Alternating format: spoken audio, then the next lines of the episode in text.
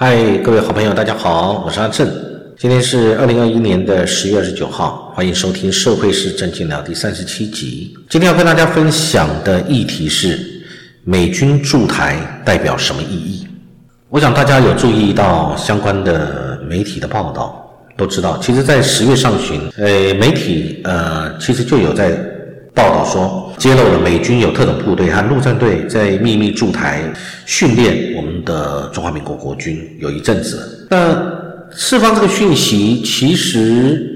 我觉得它有它特别的一个意义跟用意在里面。其实美军在台湾跟我们中华民国国军彼此有相关的交往，其实这个大家都知道。只是不管它是以顾问的形式，还是以这个怎么样的一个形态。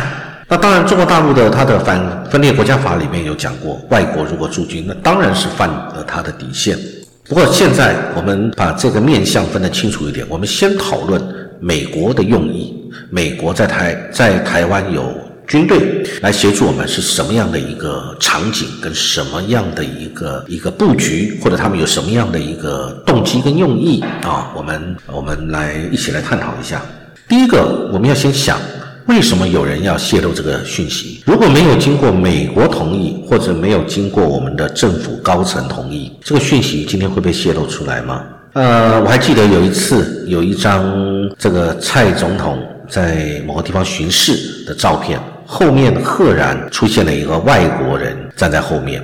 那当然，这个相片，我们大家有正常的智慧跟知识都知道，这个绝对不是不小心泄露了一个外国人在我们台湾重要敏感的军事设施里面，他当然是在传递某些讯息。那其实我觉得政府也不用把老百姓当作是渔民。你这个高来高去的这些政治的动向、跟动作、跟讯息的表露、传达方式，其实大家都看得懂。有的时候是对内宣，有时候外宣，有时候是对对岸宣传，有时候是对美国表态，有的时候是对老百姓的大内宣，不是如此吗？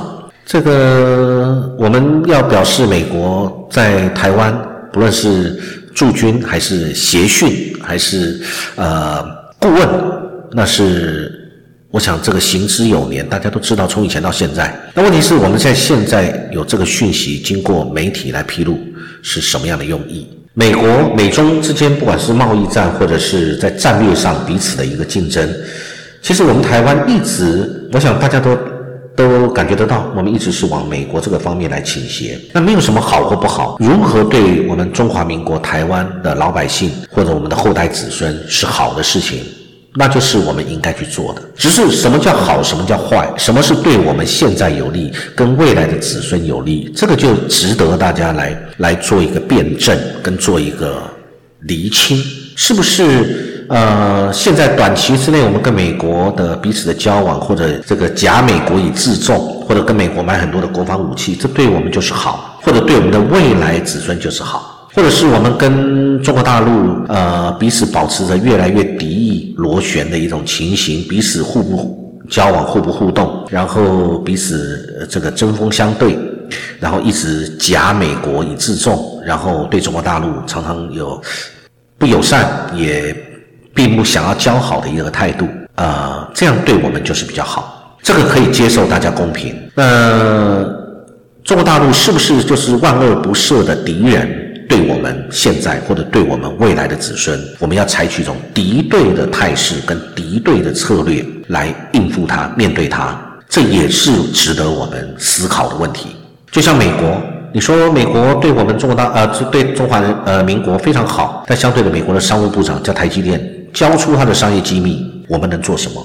那是美国的利益呀，所以美国的利益是最大的。美国爸爸他自己要的利益，那是最第一优先的，不管是现在、过去或未来，都是如此。那我们台湾的利益在哪里？我们有时候要讲短利，也要讲长益。短短期的利益、眼前的利益跟长期的利益。这个长期利益，可能我们现在这一辈人，我们都并不一定享受得到。但是我们有没有帮我们的后代去营造一个无战争的、安全的、和平的一个环境，跟帮他们先做铺垫布局？就像中共军机，的确让大家都很不舒服，总是这个他们的军舰或者是他们的这个呃飞机啊，这个所谓绕台到我们西南角的 ADIZ 的识别区里面呢，有大量的每天都在报道，哇，每天有多少架次的这个中国大陆的军机，各种各式样的这个军机，然后到了我们这个所谓的 ADIZ 这个区域来，然后呢，但是我们有没有讲说，呃，它是针对美国？跟其他国家在这边的联合军演，还是是针对着我们台湾要来恫吓我们的人民，还是这个？我觉得相对的，似乎感觉起来，呃，在这些南海或者是。呃，很多国家啊，美国或者欧洲或者澳洲等等，他们的军队、他们的军舰在这边移动，在这边做很多的演习的时候，这就是中共狙击大举出动的时候。那是针对我们做了什么很这个立即威胁性的的动作吗？这个我们要厘清。那不是没有，我觉得也是有。有的时候是老百姓不舒服，老百姓觉得有威胁，老百姓觉得面对了中共的这种军事强权，大家觉得怎么会这样？为什么你老是要来这样恫吓我们？这的确有。但是另外一面，是不是因为美国他做了很多的让我们觉得啊，让中国大陆呃觉得他必须去反制或者必须去做表态的动作啊？还是很多的动作是针对我们台湾人民？我觉得这个需要讨论，也需要厘清。当我们在喊说：“哎，北京，你不要误判哦，不要对于这个一直有军机来台，造成不小心造成了擦枪走火等等。”我们在谈这些问题的时候，我们有有没有也想过，那我们是不是也要注意，不要擦枪走火？在面对中国大陆这样的一个强大对手，跟我们既有亲情，既有血缘，但是现在又有彼此的一个微妙的，或者是彼此的很汉格的、很尴尬的一种情形的一个这样的一个政权的时候，我们该去怎么样去自处？去处理好跟他之间的关系，或者是往处理好关系的方向去进行，这也是我们现在应该做的，不是吗？尤其是政府，我们也要讲，美国的民主共和两党也是随时在变的。各位还记得，呃，川普总统是以非常小的差距今天输了这一场的呃总统大选。那但是呢，拜登虽然当选了，呃，他跟川普是一样的态度，当然都对我们台湾。是一直保持着一个支持的态度，对，那但并不是因为他对我们特别有情，我想各位一定要理解，有情分、有情感、有历史的渊源，有什么各方面的情形，对我们就是这个情义相挺，不是的。我觉得美国不论是拜登或者川普，他们都有一个一个观念，他们是以美国的利益为第一优先。那只不过在现阶段，中华民国。我们在台湾这个地方正好是他们的利益重要利益的所在。我们讲从小的来说，我们做他第一线的雷达哨兵啊，我们在这边帮他截取各种资料以后，立刻回传给他，他也不一定分享给我们这种军事机密资料或者是卫星机密资料。但是我们在这边帮他做第一线的守门员，做他的卫兵。那么当然我们也要感谢他，他不是对我们都不好，他对我们也有他很好的地方。然后再来呢，他也。啊，知道你台湾受了很多的这个威胁，中国大陆的威胁，军事上的威胁，所以我大量的卖军事武器，而且卖的很贵，卖给你们台湾。那我们买了，结果我们不但要这个编预算，我们还要编特别预算，而且我们还要负债，很多老百姓我们的呃债务不断节节高升，为的就是跟美国买很贵的武器。那美国的利益有没有达到？有啊，第一个，他的军工企业，他卖了很多的武器给你中华民国，给台湾。再来呢，你们又可以做我在这个西太平洋第一线、第一岛链的中间的这个防卫者、这个守门员，做这个哨兵啊的这样一个角色，对美国利益好不好？当然好啊。再来，这个在贸易上面，国家跟国家之间，当然讲的就是利益，利益第一，不论是军事上的利益、经济上的利益，或者国力发展，或者未来战略上的的这个力量的利益，都是他国家的利益。那我们台湾分到了什么好处？我们台湾在这个里面，我们扮演了什么角色？我们扮演的是一个选边站的角色。好，那既然国际现实我们是要选边站，这个也是政府面对难题，我们要体谅政府，我们的执政政府。现在你面对这样选边站的一个呃处境的时候，问题是选边站选对了没有？是短期选对了，还是长期选对了？还是短期选错了，但长期是选对的？啊，哪一种是对我们最好的、最有利的？再来要谈到这位美国老大哥在太平洋的对那一边，他未来是不是还会再继续支持我们？下一任的总统还会不会是拜登？那川普现在一直蓄势待发，准备再重新要参与选举，竞选美国总统大位。拜登呢，现在的民意支持度一直下滑，从当选以后啊，呃，跌到了呃这个跟之前跌了一个相当的一个情形，现在只有三成多的支持率。那他的这个支持度在下一次的这种大选里面，他能不能持续？那所以美国的政策随时是在变化的。